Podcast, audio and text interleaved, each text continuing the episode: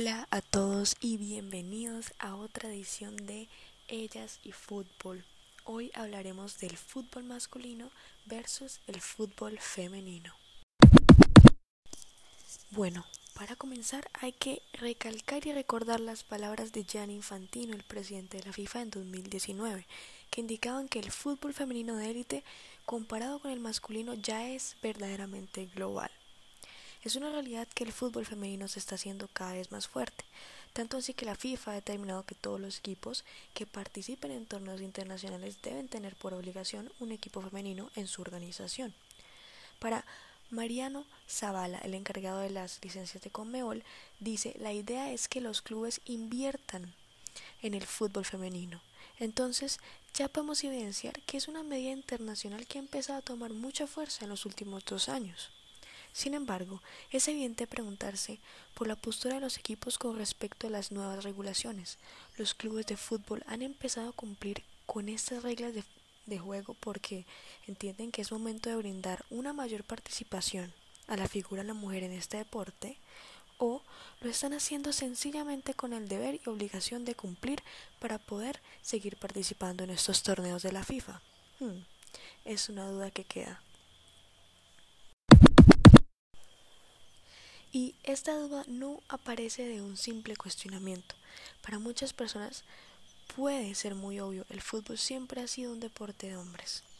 Después de todo, solo ahora es que es obligatorio, pues se saca un equipo femenino de cualquier nivel y ahí ya está. Sigue siendo injusto. Y lo molesto es como equipos de tanta trayectoria y respeto y tradición en realidad no están nada interesados en apoyar su club femenino. Un ejemplo del anterior ocurrió en la primera parte del 2019 en el equipo del Real Madrid, donde para Florentino, un visionario en negocios deportivos, el fútbol femenino todavía no era suficientemente rentable para invertir. Como le indica Belkis Martínez en su artículo escrito para La Nación en 2019.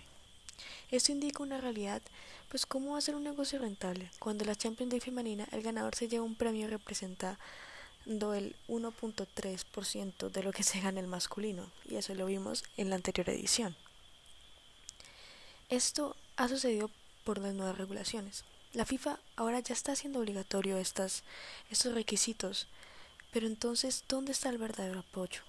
¿Dónde está ese apoyo que en realidad quiere hacer crecer al fútbol femenino? Entonces la FIFA ha establecido ciertos eh, objetivos a cumplir en los siguientes años eh, con respecto al fútbol femenino, que son potenciar el valor comercial, aumentar la participación y construir los cimientos. No se puede seguir mirando al fútbol femenino como una regulación obligatoria, y los clubes grandes son los que deberían poner el ejemplo como lo han hecho el Atlético de Madrid, el Olympique de Lyon, incluso Boca en Argentina.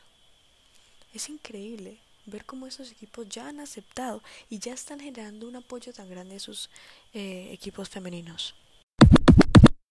Entonces queda preguntarnos, ¿en qué momento quién dará el primer paso? ¿Quiénes deben dar el primer paso?